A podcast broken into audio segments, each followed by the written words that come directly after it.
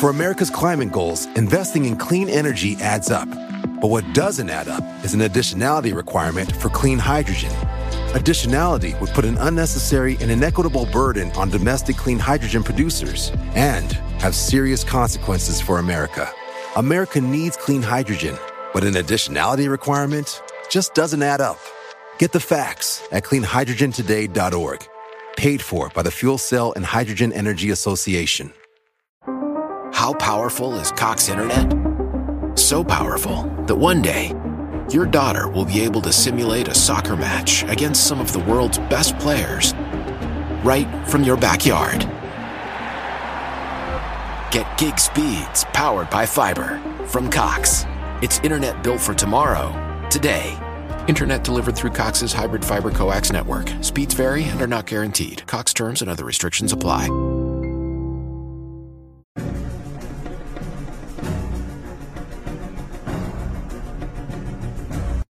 Hola, ¿qué tal amigos? Sean bienvenidos a un capítulo más de Podcast Extra Normal. Mi nombre es Paco Arias y me da muchísimo gusto estar de nuevo aquí con todos ustedes. En esta ocasión nuevamente nos encontramos transmitiendo en vivo desde TikTok, ya que teníamos algún tiempo que no transmitíamos, pues hay algunos detallitos que teníamos con, pues, con la aplicación. Y el día de hoy me acompaña el buen Sergio. ¿Cómo te encuentras, amigo? Muy bien, muy bien, gracias. Gracias por la invitación. Perfecto, Sergio, qué bueno.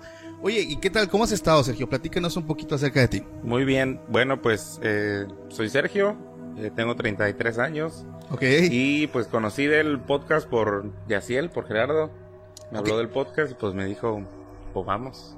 Para los que no lo sepan, igual sigue viniendo como que la flota por parte de Ya que la sea familia de... ¿no? Porque te, trae, te está trayendo a todos. Sí, toda la familia, ya vino su hermano que fue Uri con el que acabamos de grabar. Este, él, falta su esposa, ahora su primo, está súper genialísimo. Y pues bueno, vamos a estar aquí hablando de algunos temas, pónganse cómodos a toda la flota de TikTok que se está conectando, vamos a hablar ahí de algunos temas que se ponen muy buenos. Oye Sergio, ¿tú crees en el tema paranormal? Bastante, Sí. bastante, bastante. ¿Cuál fue la experiencia que más te marcó a ti, Sergio? Bueno, antes que nada, eh, pues creo que ya lo, lo- estaba escuchando el podcast con, con Uri y estaba hablando acerca de, pues como el, background de, de nuestra familia, ¿no? Y, creo que debido a eso hemos crecido como toda la vida escuchando y, viendo y conociendo acerca de, de lo eh, paranormal, ¿no? Entonces ese ha sido como que nuestro primer acercamiento, pero la cosa sí que más... eh, loca me ha pasado.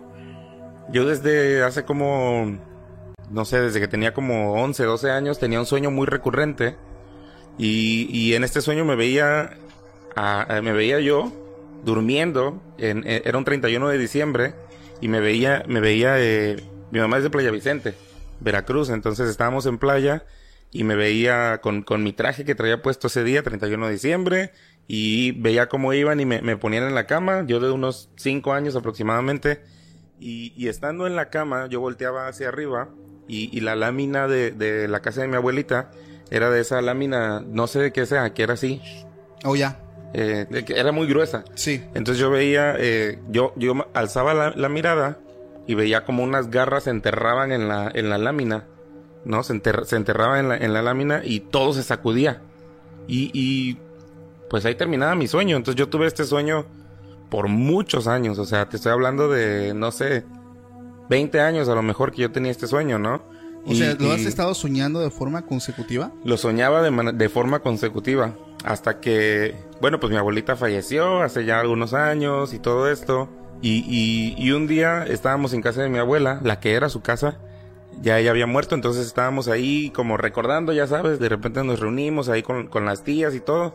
Cenando estábamos cuando empezaron a contar y dijeron, eh, Felipa, Felipa se llama mi mamá. Y le dijeron, Felipa, ¿te acuerdas del, de- del, del año aquel en que vino el pájaro este y se paró en la lámina? For America's climate goals, investing in clean energy adds up. But what doesn't add up is an additionality requirement for clean hydrogen. Additionality would put an unnecessary and inequitable burden on domestic clean hydrogen producers and have serious consequences for America.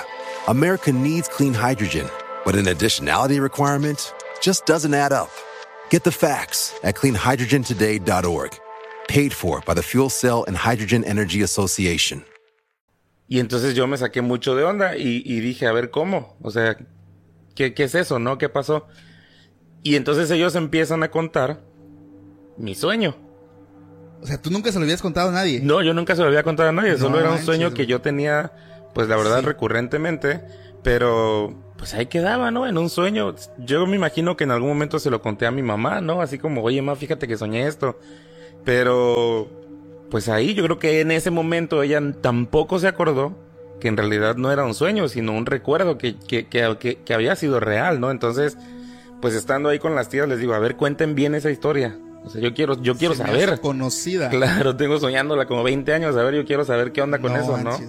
Y, y entonces empiezan a contar precisamente que un 31 de diciembre eh, estaban todos jugando, pues yo tenía como 5 años, de repente me dio sueño, me meten a, dormir y, van y me acuestan y justo donde me acuestan en la esquina de la cama, ahí se para un, un ave muy grande, entierra las garras y todo, sacude toda la casa y, y, y de repente eh, dicen que pues mi abuelito, mi abuelito era cazador, tenía su- sus rifles y todo. Entonces mi abuelito se da cuenta de que era el brujo, Ah, o sea, era un nahual. era un nahual. Entonces mi abuelito va y le dispara y le logra dar en el, pues dicen que le dio, que le dio en el ala y que al otro día pues supieron que era el brujo porque el brujo estaba lastimado de un brazo, tenía un, No manches. pues estaba lastimado del brazo. Y entonces cuando yo escuché esa historia, imagínate, ¿no? Yo lo venía soñando todo el tiempo. Pues Años. sí, sí, sí me daba miedo cuando lo soñaba, obviamente. No era un sueño bonito. Ni, ni como, pues creo que es algo que no te acostumbras. Claro. Ni a soñarlo, ni, pues ni menos a, a experimentarlo. Y, y creo que eso fue lo que pasó, eh, que mi cerebro como que lo, lo puso como si fuera un eh, sueño. Un Pero sueño. realmente era un recuerdo. Claro, era un recuerdo. Lo, como yo me imagino que lo bloqueó. O sea, Sí, yo me imagino que la impresión fue muy fuerte. Y sobre todo por edad, ¿no? Sí, cinco claro. años. Sí. Cinco años. Yo creo que muy pocas personas pueden recordar algo de los cinco años. Digo, Sí, no, no es que es algo imposible. Pero a veces, como tú dices, el mismo cerebro como que eh, nos hace algo para bloquear cualquier recuerdo que nos pudo haber marcado, ¿no? Sí, Entonces, está impresionante, cabrón. la neta, sí. Porque, o sea, sí, me pongo a pensar, la sorpresa que yo me llevaría, el tener un sueño y que de buenas a primeras en mi casa me empiecen a que describir en siempre una... no. Que siempre no era un sueño, ¿no? Que siempre no era un sueño, ¿no? Sino que fue algo que realmente, pues, impresionante, sí, la neta fue algo. Y, y pues, pues así fue, o sea, y, y pues desde ese día, obviamente cuando me contaron en ese momento, pues todo se me enchinó, o sea, fue así como, ¿qué onda? Una sensación bien, bien, bien loca, bien extraña. eh, eh, y desde ese momento dejé de soñarlo. No, volví- no he vuelto a soñarlo. O sea, desde ese momento como que quedó claro en mi cerebro, no sé, de que era un recuerdo y, y pues tampoco es algo que quiero andar recordando Claro. la sensación del momento, ¿no? Contarlo es como, bueno, va, lo ¿Piensas cuento. que sabe quiso intentar hacerte algo, Sergio? Am, no sé si a mí, pero sí sé, eh, mi abuelita, la mamá de mi mamá, de allá de, de- de playa, ella, ella creía mucho en todo. El tema de la brujería. eh, ella, mi abuelita en algún momento tuvo dinero, todo lo perdió consultando brujos y haciendo todo este tipo de, de- de cosas y, y, y sí creo, sí creo en que a veces uno puede abrir puertas. ¿no? Claro, Puedes definitivamente. abrir puertas y, y som- somos seres espirituales también, Sí. ¿no? Tanto carnales como espirituales. Y entonces yo siento que ella abrió como que muchas cosas ahí en su casa y, y, y, y pues había muchas cosas que pasaban ahí. Ella nos contaba muchas cosas, o sea, desde niños. Punto importante que quiero recalcar es que en este podcast hemos mencionado muchísimo el tema de los nahuales. Yo, y muchas personas que me escuchan que son de que no son de México me han escrito que qué es un nahual. Entonces, igual lo vuelvo a repetir, no se preocupen, un nahual es un chamán, un brujo o un humano que tiene la habilidad de cambiar de forma. Y este ente, bueno, no es ente, y este humano es conocido en varios países por diferentes nombres. Estados Unidos, eh, los indios Ute, los, los, este, los apaches les conocían como los skinwalker, los mudapiel. Eh, me- otros seguidores me empezaron a escribir que en Argentina también se les conocía con otro nombre, en Venezuela con otro nombre, pero todos llevan la secuencia de que son humanos que tienen ligues con el tema de la brujería, el hechicerismo, el- la hechicería, perdón, y pues son personas que tienen esta habilidad de transformarse en un ave, en un animal, en un perro, un gato, no sé. Entonces es impresionante porque popularmente se dice o se conoce que los brujos o los nahuales eh, entran a los hogares a hacer daño. O sea, son contratados, por así decirlo, por ejemplo, si alguien pues como que te tiene idea, ¿no? O envidia, por ahí. Y no, pues quiero hacerle daño al, al hijo de tal señora, ¿no? Por así decirlo.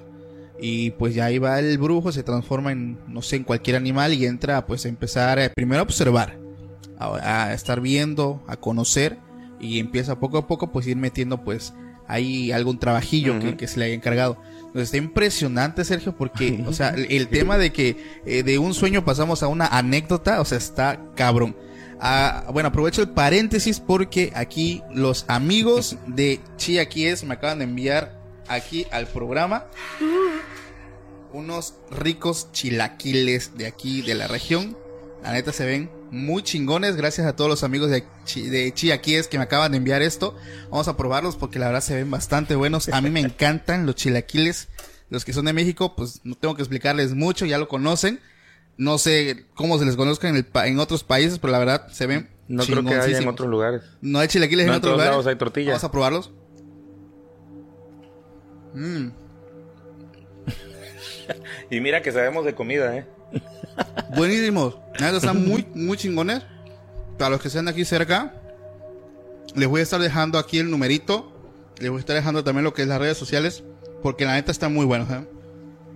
¿Qué, llevan estos, Jaciel?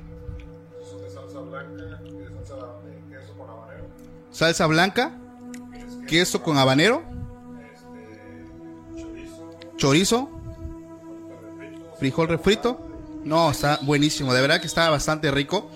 Gracias a los amigos que nos enviaron ahí el, este, una comidita está deliciosa, chicos. Para los que son de aquí cerca de Tuxtepec, Veracruz, Córdoba, eh, Cosamaloapan, de aquí cerca, los invitamos a que pasen a probarlos. Son un servicio 100% domicilio. Trabajan delivery, pero la verdad, deliciosos. Y muy llenadores sobre todo, porque algo que a mí me cae muy mal es que cuando compras comida te venden una comida cara y súper limitado, o sea, poquito. Yo soy de buen diente, entonces eso sí es algo que la verdad me puede llenar a mí, entonces lo recomiendo ampliamente. La neta están riquísimos, chicos. Gracias por eh, el envío. Les mando un fuerte abrazo a los cuates y pues continuamos después de este pequeño corte comercial. Paréntesis. Paréntesis. Entonces, Sergio, eso fue lo que ocurrió contigo. Mi hermano, varios seguidores me han escrito por medio de Instagram cuando me empiezan a comentar que los sueños son como premoniciones. ¿Tú has, mm. tú has, escuchado esto? sí, y hasta me ha pasado. O sea, que a veces sueñas algo a los dos, tres días o el mismo día pasa y como que se confunde un poquito con los de Yabo. ¿Qué es lo que te ha pasado a ti? Hace creo que como cuatro años, em, yo viví en Tijuana dos años y regresé a visitar a unos amigos y fue, creo que era 24 de diciembre, entonces yo iba a un evento especial que iba a ver al otro día pero en esa, en esa noche del 24, eh, yo no pude dormir. Y tuve un sueño en el que íbamos en, en la camioneta con, con, mi amigo. Eh, iba yo y mi amigo en la camioneta, atrás iba su mamá, algo así veía yo en mi sueño. Y, y pasamos por una parte en la que de repente nos empezaban a, a rafagar con, con, con pistolas, ¿no? O sea, nos empezaban a disparar y todo eso. No manches. Y, y pues obviamente, pues es Tijuana, aparte, pues tú sabes cómo está toda esa onda, ¿no? Como si es, si, es algo real. Una zona caliente. Claro, no es, no es algo que, que no pasa, pues sí es algo real, inclusive eh, en esta zona, ¿no? Entonces, eh, pues yo me levanté muy desesperado. Eh, lo, lo, único fue que en mi sueño, porque generalmente no se ve igual, creo, ¿no? en el sueño yo, yo soñaba eso, pero aquí en Tuxtepec, como que estaba aquí en Tuxtepec. Entonces yo me desperté muy desesperado, le marqué a mi mamá, le dije, oye, fíjate que soñé esto, pero no fue un sueño eh, como otras veces que sueño, ¿no? O sea, lo sentí muy real, le dije, anden con cuidado, le dije, porque lo soñé en Tuxtepec, dije, tengan cuidado nada más. Ah, ok. Pasó, nos fuimos y camino a este evento llegamos a una, a una zona que se llama Villas del Carmen que, que de hecho en Tijuana le llaman villas del crimen, ya te imaginarás. Oh. Entonces íbamos llegando, iba yo en la camioneta con mi compa, su mamá y su sobrino iban atrás, cuando de repente enfrente de nosotros se para una combi, se baja un vato con una pistola, y, y empieza a corretear a un coche que venía atrás de nosotros. Entonces el del coche se, se da la vuelta y salen correteando y empiezan a dispararse. Uf. Entonces, pues imagínate, yo me puse bien, bien nervioso, empecé Claro. a temblar. Una porque pues no había visto eso nunca, ¿no? Y otra porque lo acababa de soñar. O sea, un- unas horas antes yo Una lo soñé. premonición al 100%. Claro, lo, lo O soñé. profecía, como y- también se le y conoce. No fue exactamente igual, no pasó nada con nosotros, los vatos se fueron, se metieron a otro lado, pues ya nosotros seguimos avanzando. Pero bueno, no estoy acostumbrado a ver ese tipo de cosas. Y, No, y claro. aparte lo acaba de soñar, entonces sí fue como un shock muy fuerte, la neta. No, pues que se sintió bien no. feo, bien, bien feo. Pero sí, sí, me ha pasado. Definitivamente. Instantáneo casi. Te quiero contar una anécdota, Sergio, de un tema que me han estado pidiendo bastante aquí por internet. Quiero platicarte acerca del rancho Skinwalker. No sé si tú has escuchado algo de esto. No, nada. Y pues como me han dicho por ahí que eres una persona eh, muy espiritual, me gustaría conocer tu opinión. A ver. Eh, pues cuando hablamos de lugares misteriosos, de lugares pues aterradores, te viene a la mente el Triángulo de las Bermudas, Estados Unidos, que te viene a la mente la zona del silencio que está aquí en México. O sea, infinidad de lugares que tienen como que una carga energética bastante considerable. Pero muy pocos conocen realmente qué es el rancho Skinwalker. De hecho, acabé de mencionar el nombre Skinwalker hace un momento cuando me refería a los nahuales. Es un rancho que se encuentra en sí, al día de hoy no hay coordenadas exactas en internet, vas a encontrar unas y otras, pero las reales no están disponibles debido a, para evitar que la gente pues pueda ir a ese lugar.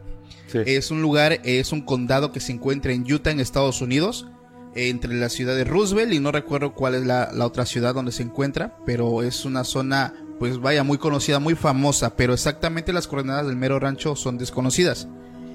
En un primer, primer momento, el nombre Skinwalker eh, hace alusión a una vieja leyenda que ocurrió hace muchos años con una de las tribus que habitaba el lugar, porque era un lugar donde había tribus, era la tribu Ute. Ellos describen que eh, pensaron que la zona era una, zona maldita y peligrosa y que habitaba una bestia que le llamaban Skinwalker. Supuestamente aquí entra el tema de los brujos, porque se pensaban que era un brujo que cambiaba de forma a voluntad eh, a un tipo, pero no a, a aves o a toros o a gatos, sino a lobos. Ok. Eh, era una especie de lobos u hombres lobos, el tema de los skinwalkers. Entonces, ellos empezaron a tener muchos avistamientos en este lugar, en esta zona, en estas tierras, pero era algo extraño porque eran avistamientos tanto paranormales como ovnis. O sea, era una mezcla, o sea, se mezclaba todo. Pasan los años y llegan los años de la colonización. Llegan los, las personas que llegan a colonizar esa parte de Estados Unidos. Y los indios Ute, bien buena onda, les empiezan a decir a los nuevos que acaban de llegar que no se quedaran en esa parte del lugar que todavía no era rancho, sino era pura tierra, porque pues había, los estaban advirtiendo de que era una zona maldita, o sea, ellos Ok. ocupaban ese término, un lugar maldito. Entonces, pues ellos hicieron caso omiso, llegaron, se establecieron, crearon sus colonias y eh, pues ahí es donde empieza a pasar lo paranormal y lo misterioso. A través de los años, muchas personas que vivieron en ese rancho presenciaron diferentes tipos de fenómenos, tanto paranormales como ovnis. Se hablaba que habitaban entidades bastante oscuras, brujas con poderes sobrenaturales, chamanes, apariciones de extraños portales, el ganado de la gente aparecía muerto, se veían a urbes este, por los cielos, lo que son los platillos voladores, infinidad de cosas, o sea, algo totalmente asombroso. El rancho queda abandonado porque pues básicamente la gente eh, pues ya no quería estar ahí, la gente llegaba y se iba porque veían mucha actividad paranormal y llega la familia Sherman, que es el caso que hace que el rancho se vuelva famoso. Llega una familia joven, recién casados, a querer comprar, pero lo raro es que ellos hicieron caso omiso porque había muchas advertencias en el lugar. O sea, llega a un lugar, las puertas tenían mucha seguridad, o sea, una- un señalamiento de que era un lugar pues en el que debían tener cuidado. Entonces ellos llegan, firman todo, ta, ta, ta, ta, y se hacen como que ya de su propiedad, valiéndoles pues que el lugar estaba como que con sospechas, ¿no? Aquí en el rancho sin, sin saber qué pasaba. Y luego de algunos años la familia empieza a reportar cientos de fenómenos que pasaban dentro del rancho. Su ganado se moría. Eh, veían portales en los cielos en las madrugadas, escuchaban zumbidos las cosas se caían, o sea, es que era una mezcla, nunca había escuchado yo de esto, o sea, tanto paranormal como ovni. El caso que hizo más misterioso esto fue una, una noche, tarde noche, que el jefe de familia, el señor Sherman, sale con sus perros, una, una familia de rancho que tenía muchos perros, estaba en el patio y ven un platillo volador. Entonces los perros le empiezan a ladrar y se empiezan a aventar contra él. El señor Sherman les abre la puerta y empiezan a seguir el platillo volador y ahí va también el señor detrás del platillo. Lo impresionante es que el platillo los empieza a alejar del rancho donde ya había monte, había mucha, mucho árbol y el señor ya no continúa. Los perros se van, güey. Lo terrorífico empieza a pasar porque el señor ya no se quiere alejar más de su casa, se regresa y a lo lejos se escucha el grito de dolor de todos sus perros. Pero no se atrevió a ir, ya, ya había caído la noche. A la mañana siguiente el señor se levanta, camina hacia donde este, fueron los perros. Primera seña extraña. El camino estaba como quemado, la hierba estaba como quemada. Pero no quemada negra, sino quemada como que marchitó pues gran parte del pastizal. Y poco a poco fue encontrándose con los restos de sus perros. Que fueron abiertos, fueron quemados, fueron, o sea, se murieron de una forma muy... Que si lo describo tal cual es algo 100% censurable. Pero ese fue el, el hecho que marcó el rancho porque se empezó a popularizar muchísimo el, el tema del rancho Skinwalker. Entonces, luego de esto, eh, ellos se salen y en Estados Unidos empiezan a investigar el lugar. Llega una universidad, empiezan a ya, o sea, con temas de investigación y en un tiempo que estuvieron ellos investigando recopilaron tan solo o al menos 400 casos documentados Wow. paranormales y ovnis. O sea, viendo urbes, viendo portales. En ese lugar se empezaron, ¿sabes qué? A crear los famosos crop circle, Ok. que son los campos de cultivo donde se sella Ajá. Algún símbolo Una película de extraterrestre. Exactamente. Entonces, todo esto, el tema de las películas, nace por el tema del rancho Skinwalker. Entonces, hoy en día las coordenadas exactas, exactas del lugar no están, pero es un tema muy real. En serio, es un tema que eh, ya tiene investigación policíaca y tienen registros que no tienen ni la más mínima idea de lo que está pasando ahí. ¿Tú qué piensas, Sergio, acerca de eso? ¿Y esos registros en dónde están? Eh, supuestamente los tiene el gobierno del lugar, de que es Utah, eh, porque el- la investigación la está haciendo una universidad. El nombre exacto de la universidad, deja ver si lo tengo por acá, porque por aquí tengo mi acordeón. Porque, a ver, ¿la universidad? No, no tengo el nombre de la universidad, pero es básicamente una. De, de hecho, de ahí parten varias series de Netflix. Sí. O sea, están inspiradas de ese lugar. Sí, de hecho hay una película que acaba de salir que creo a veces la historia de ese rancho. No, no sé cómo se llama la película, pero ¿viste la película de Get Out? No, la no, de, de, de un de un negrito que tiene una novia americana rubia y de repente él llega a la casa y resulta que son eh, como lo, lo tratan como esclavo y no lo dejan salir entonces Ah, por sí, eso sí, la sí, película se llama, creo, déjame salir escapar, algo así de. Escapar, algo así, no sé cómo se llama.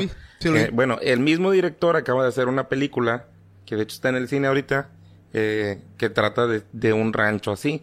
Pero, Wow. pero lo, lo hizo de una manera que los dueños del, del rancho empezaron a hacer como funciones de circo en las que se desaparecían las vacas y se las llevaba un, un ovni. O sea, estaban todo- lucrando con lo to- que todo pasaba este tipo en de cosas. lugar. Entonces, no era que coordinara, sino él ya sabía a qué hora pasaba y daba show a esa hora. A la vida. Entonces, pero es todo un rancho, es una zona lejana, me imagino, de verdad creo que está basado en eso.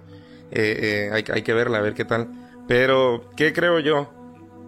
Yo creo que puede haber dos cosas, ¿no? Una, que sea publicidad para el pueblo, para Utah. Dices que está en Utah, ¿no? Sí, pero el detalle es que no te dan la ubicación del lugar para ir. Mm, O sea, no te dicen, Pero tú irías a Utah a buscarlo. si, te- si tuviera las posibilidades, Sí. claro. Así como me gustaría ir a visitar el Triángulo de las Bermudas Ajá, como que... o a la zona del silencio. Como que siento que esas dos cosas pueden ser, ¿no? O puede que sea meramente un tema turístico, porque hay mucha gente que, que, que tiene las posibilidades y que, y que le encanta todo este tema, tú lo sabes, hay muchísima gente que va a ir. ¿No? Claro. Y, es, y sí, pues, sí, sí puede significar como una, un recurso muy importante para el turismo del lugar. De hecho, hay creadores de contenido de Estados Unidos que sí han hecho exploración urbana. El detalle es la historia que tiene porque hace cuenta que los registros no son como de, de tal año para acá. O sea, te hablo de que son registros súper antiguos. Sí, sí, sí, sí, sí. que tienen como que una secuencia, eso es lo que a mí me impresiona bastante, porque no es, bueno, no es como que a lo mejor en, ah, en tal rancho se está pasando esto, Ajá. eh, noticia de última Sí, o hora. sea, ya tiene mucho. Sí, es un registro que trae cola larguísima, o sea, Sí. año 1500, año 1600, de donde se empezaba ya como que empezaron a llevar un registro, porque es lo que hay en Estados Unidos. Eh, los condados tienen registros viejísimos, güey. O sea, no es como en México que ya tienen un chingo de vale. cajas, documentos, órale, a la gorra, no a Ah. quemarlos. No, ellos conservan realmente muy bien escritos, pues muy antiguos. Y ahí es donde está plasmado todo lo que pasó. Y, y la otra, que es lo que yo creo, es que sí sea cierto.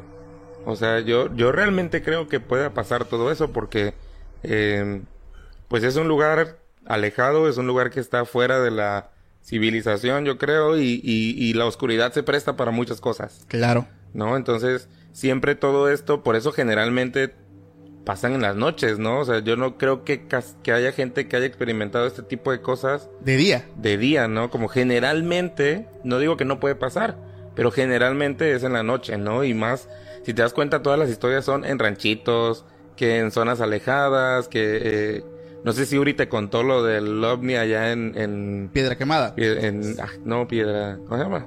Roca Roca, partida, piedra quemada. piedra quemada está como a 10 minutos, Sí, ¿no? sí, sí, sí. En Roca partida, porque es un lugar que está muy solo. Entonces, sí, de hecho sí nos contó esa cuando, experiencia. cuando hay ausencia de luz, pues lo que queda es la oscuridad y entonces en la oscuridad se mueven muchas cosas, Claro. ¿no? Entonces, eh, a mí me gusta pensar que todo esto es real y no porque quiera verlo, no porque, que, ay, qué chido que le pase esto a la gente, no, no, sino porque es real, existe, como te decía yo hace rato. Yo creo en Dios, pero para yo creer en Dios tengo que saber que existe el diablo. Claro, definitivamente. Todo Entonces, bien tiene su, pues su ¿por mal. qué voy a negar todo lo demás? Claro. ¿no? O sea, creo en Dios y todo lo que eso eh, significa. Pero entonces, si creo en Dios, no puedo negar la existencia de la maldad. Claro, de Entonces, demonios, de... eh, claro, todo eso existe, todo eso es real. Entonces, por eso te digo, una puede que sea publicidad, dos, la que yo creo que sea cierto. No, yo, creo que yo creo que es real. ¿Por qué? Porque, pues, las cosas, a lo mejor muy pequeñas que yo he experimentado comparado con eso, eh, pero lo he experimentado. Yo te puedo decir que es real. Claro, yo, Yo, creo te que puedo decir que es real. todos ¿no? tenemos alguna experiencia que nos hace dudar el tema de que, no, pues es que yo creía, pero gracias a esto yo ya empiezo Sí. a ver las cosas de forma Sí, claro. diferente, que fue lo que a mí me pasó. Este, con el tema de la parálisis, con muchas cosas que yo su, este, subestimaba por, gran tamaño, pero hasta no experimentarlos, pues no le, no le empecé a dar la seriedad. Y en tu caso, Sergio, una experiencia que haya sido de las cabronas, cabrón, que te haya, no sé, cambiado totalmente tu forma de pensar y sobre todo, puesto a pensar en, en el, en el qué será, ¿no? Porque muchas Sí. personas nos pasan las cosas, pero no encuentras el, el lado lógico. Yo soy de las personas que cuando a mí me pasa algo, siempre le busco el lado lógico, pero hay cosas que de plano ni por dónde, o sea, No tienen sentido. y, o tú donde te mueves, ¿qué es lo más cabrón que tú has llegado a ver? Pues creo que lo más loco así que me ha pasado y, y por el tiempo que lo vi, porque lo que te contaba yo hace rato de, del ave y todo esto, pues te digo, lo tenía como un recuerdo, ¿no? Hasta que descubrí que pues no era un recuerdo, era, era real. Pero hace como dos o tres años, porque generalmente yo, yo soy una persona que, que puede, voy a sonar bien raro, pero es, es neta, como puedo sentir, ¿no? Mucho de lo que está pasando en el ambiente. Ok, eres muy, Eh, muy susceptible. Sí, yo soy demasiado susceptible. O sea, yo puedo llegar a un lugar y, y a lo mejor si ya te conozco un poquito más, sin que me digas, yo puedo darme cuenta que algo está pasando contigo. Y, y lo he hecho, lo hago mucho. No, aquí está así, en, en muchas ocasiones lo he hecho con él de, ¿qué tienes? Nada, ¿qué tienes? Nada, dime qué tienes. No, o sea, como pu- puedo mucho sentir qué está pasando con la otra persona y con los lugares. Te digo esto, seguro suena muy raro, pero es real. No, O sea, no, de es- hecho hay es personas real. que sí son... Eh, y entonces, generalmente cuando tienes algún, cuando ves algo paranormal o, o cosas así, eh, es como que muy corto el tiempo que lo logras ver. claro. Pero hace como que será unos tres años, venía yo de regreso de la casa de mi hermano, aquí en una colonia de Tuxtepec, en, en- en el sureste. Venía yo de regreso por la calle del Liste. Y entonces venía como pasando la, dos calles después del Liste. Y, y de, o sea, desde lejos yo vi la sombra de lo que pensé yo que era un perro, pero con dos cabezas. Ah, caray. Y entonces yo lo vi y me espanté de momento. Venía yo con mi mamá, mi mamá es igual que yo, ¿no? Y entonces venía yo con mi mamá y, y en cuanto yo lo vi, mi mamá me dijo, ¿qué pasó? O sea, yo no le dije nada, yo venía manejando, Sintió. veníamos de regreso y me dijo, ¿qué pasó? Le dije, vi, eh, ah, eso es un perro, le dije, es un perro de dos cabezas. Me dice mi mamá, ¿dónde? Le dije, ahí está. Todo el, o sea, todo el trayecto de esas dos cuadras, yo lo seguí viendo, le pasé a un lado Y y lo- lo, seguí viendo. Mi Wow. mamá no lo vio. O sea, ella fue así como, no, no, no hay nada. Dije, y yo, o sea, yo iba con los pelos de punta y mi mamá fue así como, eh, eh, pues ellos son pastores. Y entonces mi mamá fue, eh, dijo, pues no pasa nada, o sea, nada más. Pues no, eh, ahora y ya, no, no pasa nada. Y, y, pero se sentía horrible. O sea, el ambiente en ese momento Cambió completamente. cambió completamente, ¿no? Y se sentía pesadísimo. ¿Por qué digo que es de las peores cosas que me ha pasado? Porque lo vi mucho tiempo. ¿No? Sí, normalmente O sea, cuando uno ve algo, lo ve por fracción de segundo. Sí, lo ves o, o lo, lo, lo medio percibes o que volteas así, ah, ahí hay algo, pero ya. No, o sea, no, no te quedas viendo y lo sigues viendo. Y No esta vez así me pasó. Entonces, para mí fue así como. Dije, ¿qué onda? O sea, y, y, y todavía lo, lo, lo cuento y, o sea, todavía se, Sientes lo siento, ese- ¿no? ese- Así como. sí, porque fue muy feo. O sea, era parte, se veía un perro grandote. Eh, eh, Aquí anda otro, dice. No, y, y no he vuelto a ver ese perro. O sea, no sé si era Pero un- tú, ah, ah, bueno, tu mamá no lo vio. Mi mamá no lo vio. No lo vio con dos cabezas. Sí vio al perro, pero me dijo, no tiene nada. Y yo le decía, no, está, es que... Eso está rarísimo, güey. Sí, yo le decía, no, yo es que sí lo tiene. Y, y yo, este, pues no andaba tomado ni nada. O sea, venía de la casa de mi hermano con mi mamá. Era un día, pues, de lo más normal, ¿no? Pero, bueno, una noche. Pero sí, creo que esa es una de las experiencias más locas que he tenido, ¿no? Bueno, te voy a contar aquí una anécdota porque hace unos... eh, ayer precisamente, si ya están viendo este capítulo, seguramente ya vieron el capítulo donde grabé con unos investigadores paranormal aquí de mi ciudad, que es investiga- Investigación Paranormal TX, que estuvieron conmigo. Si no lo han visto, les recomiendo que vean ese video. Está muy largo, pero está muy cabrón. Son un grupo de personas que se reúnen para investigar hechos paranormales. Yo ni los conocía, güey. Pero me salió un reportaje y la neta se me hizo muy curioso invitarlos. La neta está muy cabrón porque cuando normalmente este, vienen a grabar conmigo, pues siento una vibra normal, güey. Pero sí sentí algo pesadísimo cuando vinieron esos cabrones a grabar conmigo, güey. Y resulta que pues los vatos venían de estar en una misa negra. Ok. Fueron a Catemaco y conocieron al brujo mayor y me empezaron a contar. Todo eso está en el capítulo este anterior. Pero la neta sí está con madres, güey. Y este, y ellos me estaban contando que empezaron a jugar Randonáutica, que es esta aplicación que te manda a lugares random, vaya la redundancia, y van a encontrar algo. Ellos en- de por sí yo siempre he dicho que mi colonia, que mi colonia, este, pues es una colonia anormal, güey, porque hay avistamientos de nahuales, hay avistamiento de brujos, Vámonos, este, de muchas cosas. Entonces, aquí cerca hay un Oxxo. Me imagino que ya lo vieron. Dice que ellos estaban ahí, andaban viendo Randonáutica, y dice que este, un policía le habla a uno de ellos que está en una moto, dice, es que me vio en una moto con cubrebocas, con mi pechera, o sea, ¿Qué quiere? que- Ayúdate, ¿no? sí, claro, o sea, tantito, ¿no? Ayúdate tantito. Y dice que le dijo, oye, chavo, ven para acá. Dice, chinga, que tengo toda la pinta. Dice, ¿qué andas haciendo? A ver, ¿qué traes en tu mochila? No, cabrón. Dice, no, este, patrón, mire, yo soy investigador paranormal. Le mostré la página, le empecé a decir. Y este, y pues le creyó, ¿no? Y dice, ¿quieres experimentar algo paranormal? Aquí en esa colonia, que es la mía, hay un campo deportivo. La que está aquí, adelante, güey. Hay un campo deportivo. Plántate ahí a las 12 de la noche tú solo y vas a encontrar lo que buscas. Se sacó de onda y me dice, oye, güey, ¿qué hay ahí? Porque pues yo vivo aquí. Digo, pues yo no sabía nada, ¿no? Le platiqué a mi esposa a la mañana siguiente y hoy que vengo ya de trabajar, estaba yo cenando antes de que ustedes llegaran y me dice, For America's climate goals, investing in clean energy adds up. But what doesn't add up is an additionality requirement for clean hydrogen. Additionality would put an unnecessary and inequitable burden on domestic clean hydrogen producers and have serious consequences for America. America needs clean hydrogen, but an additionality requirement just doesn't add up. Get the facts at cleanhydrogentoday.org. Paid for by the Fuel Cell and Hydrogen Energy Association.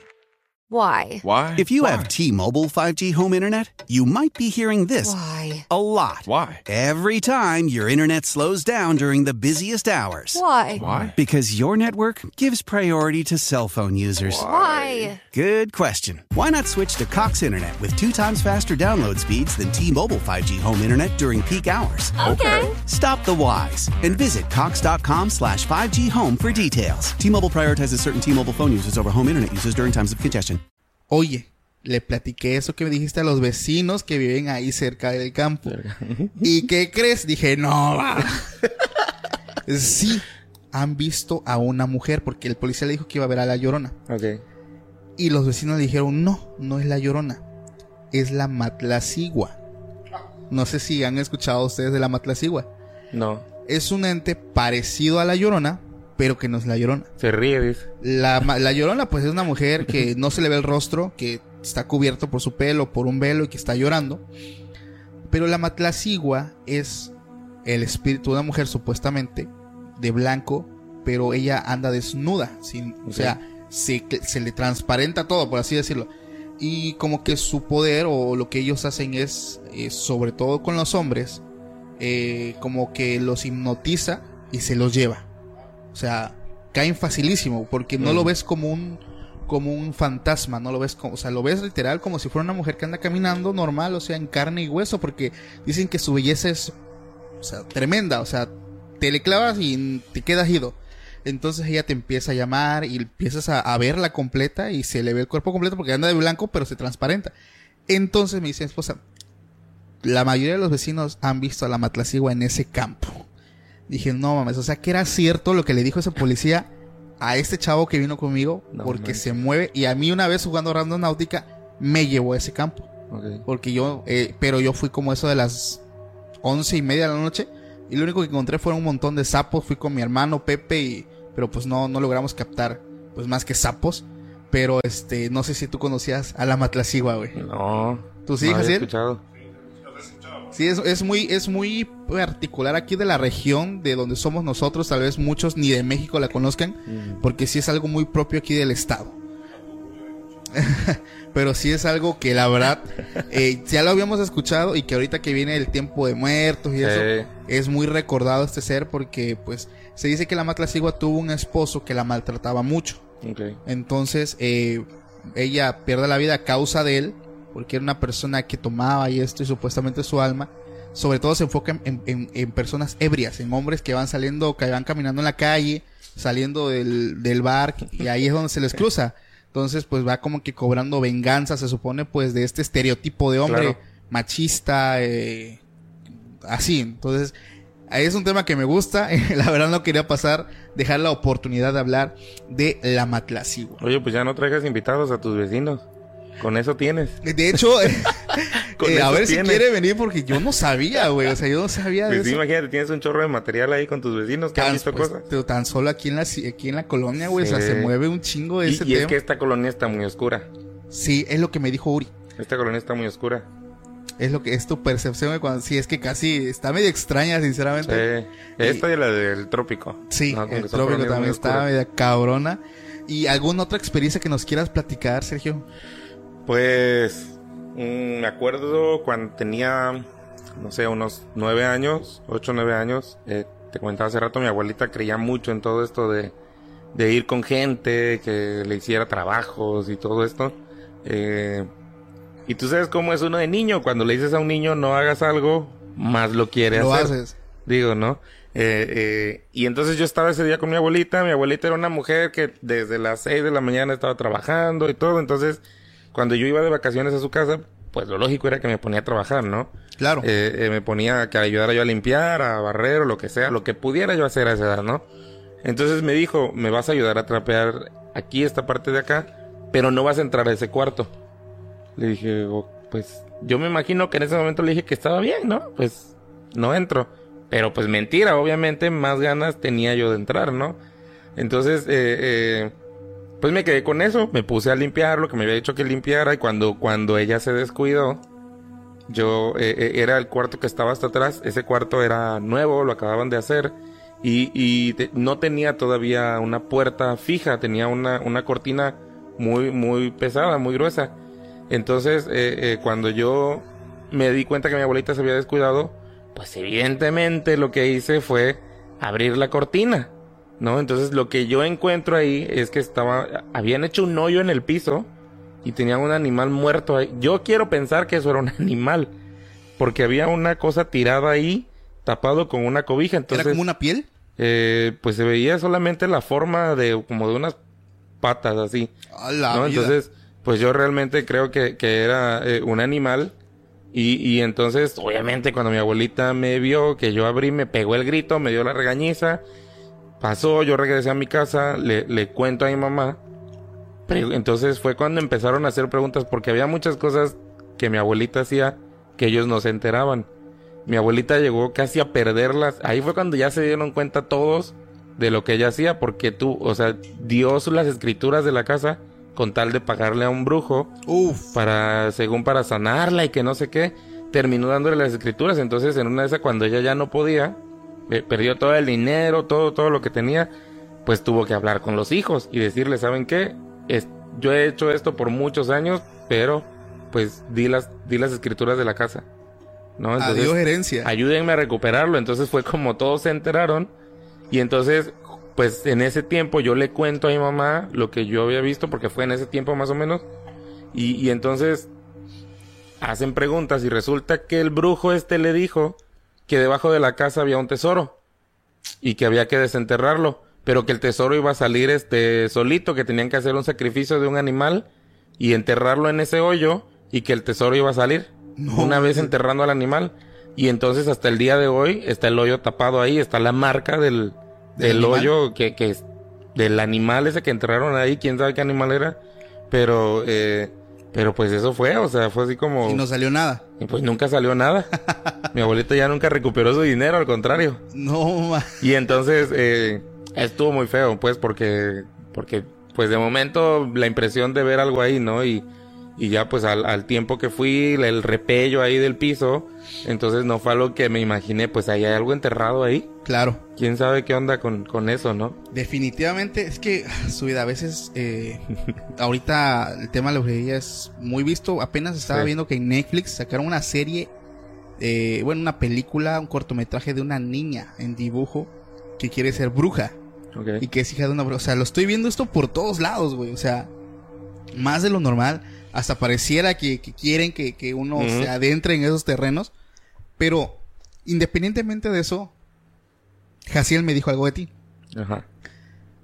Yo he visto, ¿Qué y eso, diciendo, y eso lo saben muchos de mis seguidores, que he estado yo presente en muchas liberaciones, Ok. en muchos, vaya, cuando intentan expulsarle algo a, a las personas. Ujú. Tú en el ambiente donde te mueves, ¿también lo has visto? Sí. ¿Cuál ha sido la experiencia más cabrona que has tenido con una, con un exorcismo, con una liberación? Ajá, el, el- pues en, en el ámbito cristiano es, es liberación, ¿no? Eh, Solo que la gente le conoce como exorcismo. exorcismo, sí, sí, sí. Creo que el más pesado que me ha tocado a mí estar fue con una chica. Eh, nos llamaron en la, como a las 2, 3 de la mañana, porque mis papás son, son pastores, como te dije hace rato, entonces le hablaron a mi mamá un día como a las 2, 3 de la mañana, yo todavía vivía en casa de mis papás, y pues me despertó, me dijo, llévame, vamos a orar por una persona, y... A las 2 de la mañana. Sí, sí, o sea, la- ese es, ese es lo que yo creo nadie ve de, de, de esta parte, ¿no? De, de, de la iglesia. Que pues mis papás tienen que estar disponibles a la hora que les llamen, Claro, ¿no? O sea, es como parte de su chamba. Mi papá siempre lo dice, denme trabajo, o sea, para eso estamos, claro. ¿no? Y entonces, eh, sí, esa vez fue como a las 2, 3 de la mañana. Pues mi mamá, yo, pasamos por otra, otra persona que siempre acompaña a mi mamá. Fuimos, a- llegamos a la casa de, de estas personas y la chica por la que íbamos a orar, eh, estaba en el piso y estaba haciendo sonidos muy extraños, muy raros.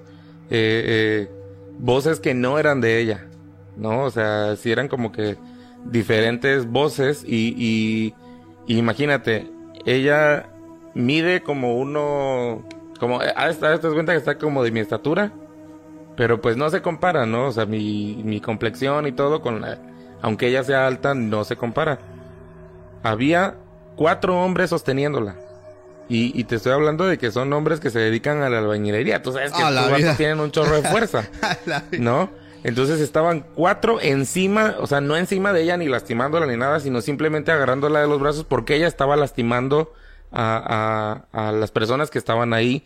Entonces fue, fue cuando ellos ya nos llamaron, cuando no supieron qué hacer, porque de momento dijeron, pues es una crisis, ¿no? Algo le, le está pasando, pero cuando ya no pudieron calmarla, pues ellos pensaron, esto es algo espiritual. Entonces nos llamaron y cuando nosotros llegamos la tenían en el piso porque ella se quería tirar de una escalera. Entonces la tenían en, en el piso y, y, y la verdad, mi mamá, eh, ¿cómo te explico? Creo que eh, eh, la cuestión de los, de los espíritus y los demonios y todo esto, eh, pues sí, obviamente es, es, es muy largo el tema, ¿no? Pero lo único que un demonio puede poseer no es, no es tu cuerpo, es tu mente. Ok, ok. Entonces, eh, eh, no, no tienen, no tienen la autoridad para poseer tu cuerpo. No, lo único que pueden poseer de la gente es la mente. Entonces, si posee tu mente, te puede, ater- se te puede hacer a ti a que te revuelques, a que hagas un montón de cosas, Claro, a que le van al motor. eh, claro, o sea, eh, decía, no sé si, si has escuchado a, a de Calimán, era un superhéroe mexicano de hace uh, sí. ¿no? Y Calimán decía que controla la mente, controla todo, ¿no? Entonces, eh, esto es una realidad. Por eso es que hay tanto psicólogo, por eso es que hay tantas ahora eh, corrientes que para ayudar, que las heridas infantiles y todo, que es real. ¿Por qué? Porque todo eso se queda en nuestra mente. Entonces, cuando tú y yo tenemos una mente débil, es fácil que un demonio venga, ataque tu mente y entonces te haga hacer o, o- o- O decir. o manifestar cosas que no suenen naturales o que no se vean naturales y, y, y entonces se ve de esta manera, ¿no? Entonces, pues lo único que hicimos nosotros tenemos una forma de, de, de ser y de actuar en cuanto a la iglesia tal vez un poco diferente a lo que otras iglesias hacen, ¿no? Nosotros creemos mucho en pues que Dios es amor, ¿no? Y que eh, pues la Biblia dice que el amor echa fuera todo el temor, ¿no? Entonces, lo único que nosotros no llegamos ni rociando aceite, ni, ni tratando de, "Ah", no, no, no, o sea, es como, ok, llega- llegamos a un ambiente en donde todo está mal, somos, y somos personas que podemos traer paz a ese momento. Ok. Lo que esa familia necesitaba en ese momento era un poco de paz, un poco de luz, ¿no? Entonces llegamos, mi mamá y la otra persona se pusieron a orar por esta chica y yo lo único que hice, eh, yo canto, entonces me puse a cantar una canción de amor, de eh, obviamente cristiana y, y cuando yo me di cuenta lo único que hizo mi mamá fue abrazarla. Ahí en el piso como estaba simplemente la abrazó y todo se paró. Wow. No hizo, no, o sea, no hubo necesidad de gritos, de, de, de todas estas cosas, porque no es, no es así como se hace.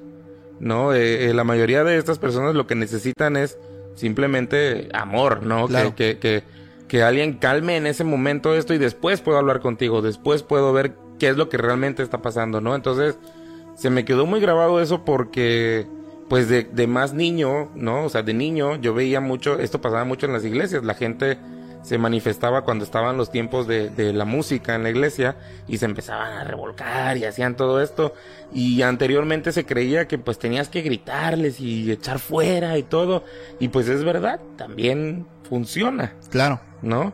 Pero, pero, pero nosotros no lo hacemos así. Eh, su estilo es diferente. No, o sea, nosotros creemos en, en que Dios es amor y que, y que pues con amor las cosas pueden, o sea, suena bien fantasioso, ¿no? Pero Sí. pues es, es real. Claro. No, y entonces- ustedes le ha tocado ver cuando ellos expulsan algo, porque a mí me ha tocado ver que en, en una liberación terminan vomitando lo que yo vi que han vomitado, cabellos, ¿qué otra cosa he visto? Sangre, Ujú. hilos. Es lo que a mí me ha tocado ver. Sí. No me han contado, me ha tocado ver. A Eso sí no lo he visto. ¿No lo has Creo visto? que no nos han tocado endemoniados tan locos. Pero sí, a mí, a mí sí me han tocado y la neta sí está de escalofríos. Yo fui uno de los que vomitó sangre. Sí. Sí. Y era antes de tener yo mi fe, que espero que la respeten. Yo respeto todas las creencias, pero yo tengo la mía. Y este, y estuvo muy fuerte esa vez porque yo no creía en nada de esto. Y me tocó, como, como decía mi abuelita, como Santo Tomás. Creo que es el que dice, no, hasta no ver, no creer. y pues no solamente vi, me Sí. pasó, cabrón. Me pasó y, y yo perdí todo el conocimiento, caí de rodillas. Este, mi mamá estaba ahí, mi, mi novia, que ahorita es mi esposa, y me contaron todo lo que pasó. Wow. Y, pero pues logré expulsar eso. Estuvo cabrón. Y desde entonces mi percepción de esos ámbitos han cambiado totalmente. Vaya, en ustedes qué tan recurrentes son esos casos. Eh, ahora ya no pasa tanto, fíjate, porque eh, también siento que antes había mucha desinformación. Pero ¿por qué es lo que, por qué pasa eso, Sergio? Porque, pues muchas personas, digo, las personas que yo vi de joven, porque tal persona estaba jugando a la Ouija, que estaba jugando al Charlie Charlie, que estaban haciendo, no sé, muchas cosas. ¿Esto puede pasar? Sí, porque como te decía al, al principio, a veces abrimos puertas eh, espiritualmente hablando, o sea, eh, somos, somos seres completamente eh, carnales, pero también somos completamente espirituales.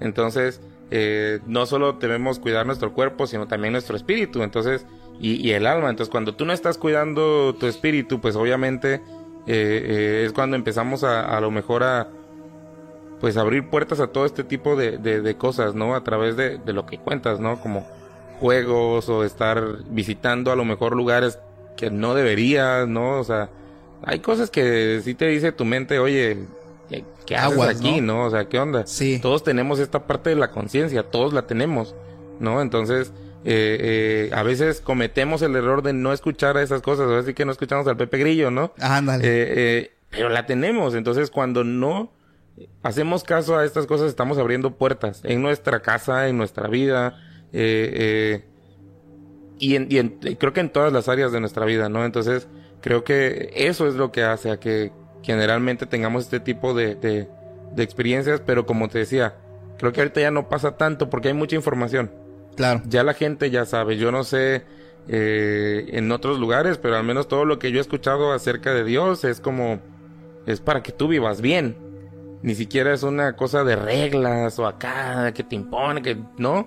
Eh, mi abuelo siempre dijo, ya tú sabes lo que está bien y lo que está mal, tú sabes lo que haces. Claro. No voy a andar atrás de ti, cada quien sabe lo que hace, ¿no? Y, y creo que hemos crecido así y creo que estas generaciones, no solo la de nosotros, sino una antes, pues ya ha entendido muchas cosas, ¿no? Y, y, había mucho, creo que hace muchos años había mucha religiosidad y muchas cosas de que la gente se le- simplemente, no sé, se manifestaba solitos de una forma, ¿no? Entonces, yo creo que es eso, la gente abre muchas puertas.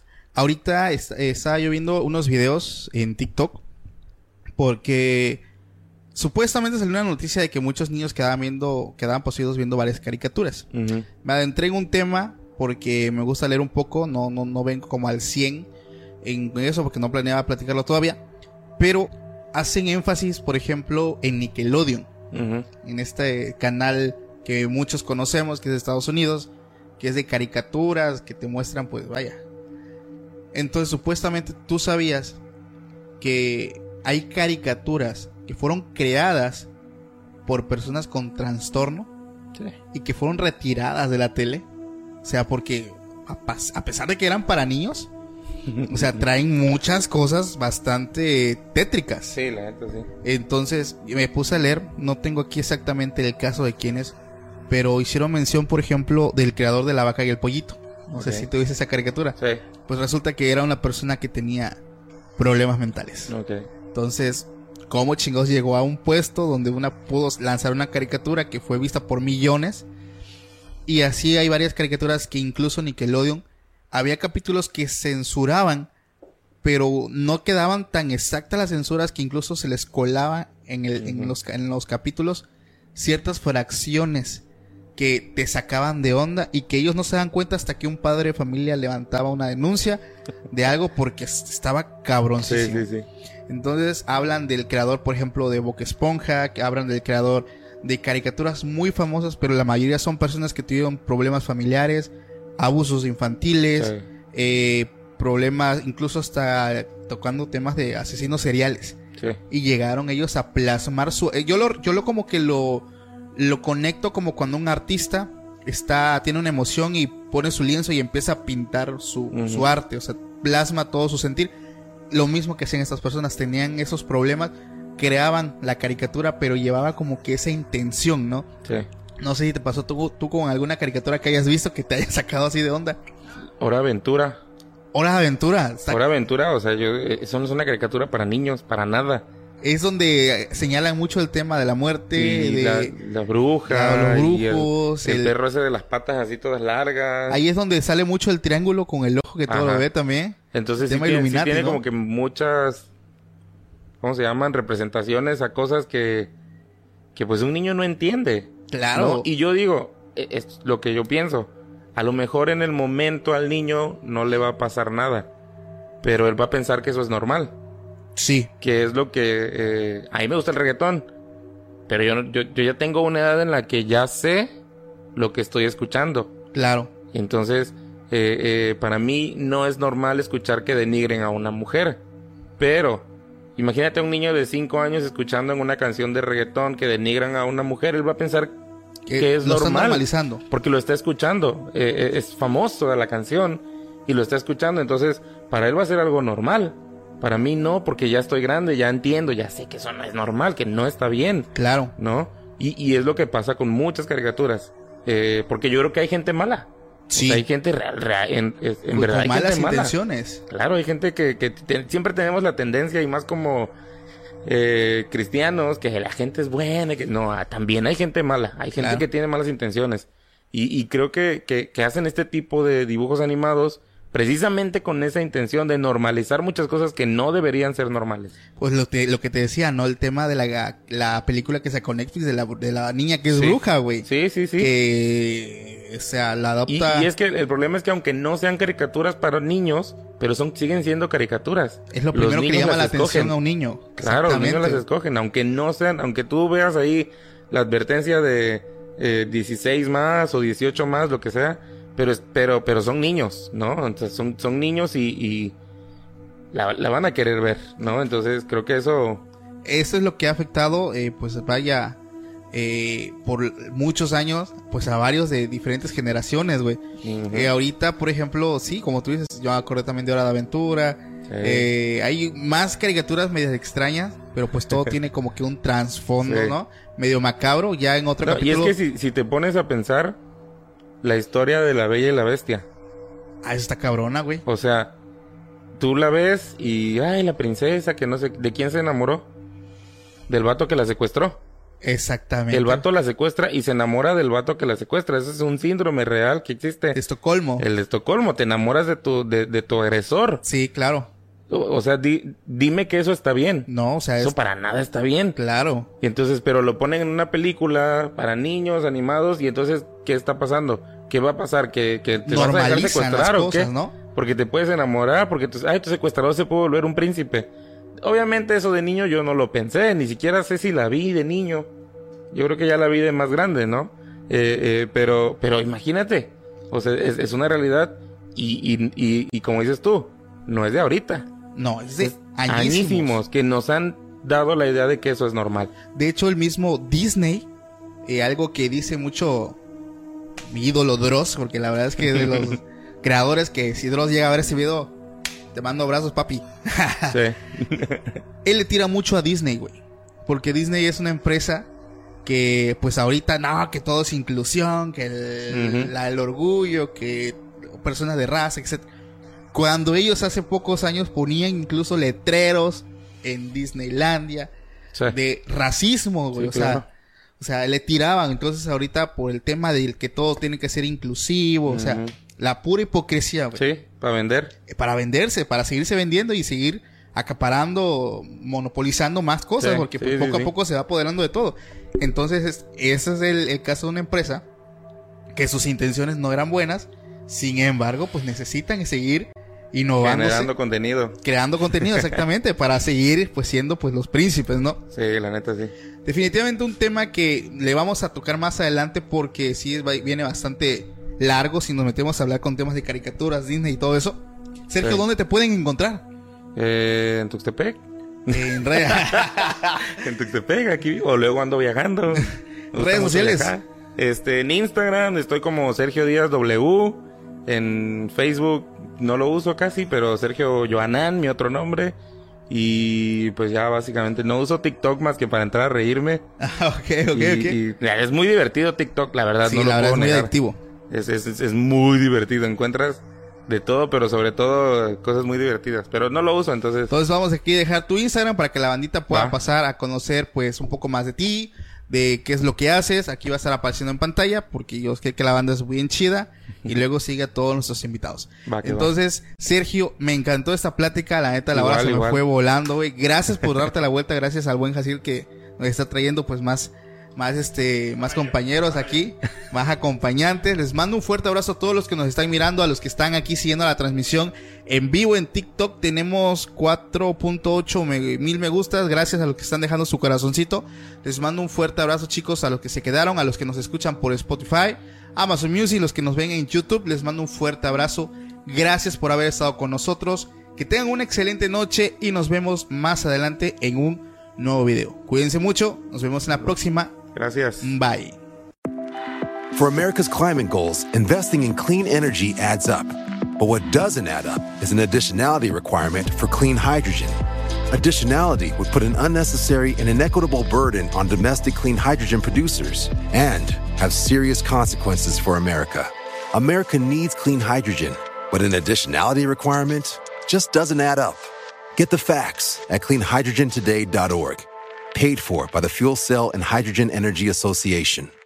Why? Why? If you have T-Mobile 5G home internet, you might be hearing this Why? a lot. Why? Every time your internet slows down during the busiest hours. Why? Why? Because your network gives priority to cell phone users. Why? Good question. Why not switch to Cox Internet with two times faster download speeds than T-Mobile 5G home internet during peak hours? Okay. Stop the whys and visit cox.com slash 5G home for details. T-Mobile prioritizes certain T-Mobile phone users over home internet users during times of congestion.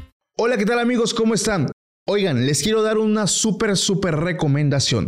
Como relatador de historias también tengo mis podcasts favoritos y hoy, hoy les quiero platicar acerca de archivos perdidos.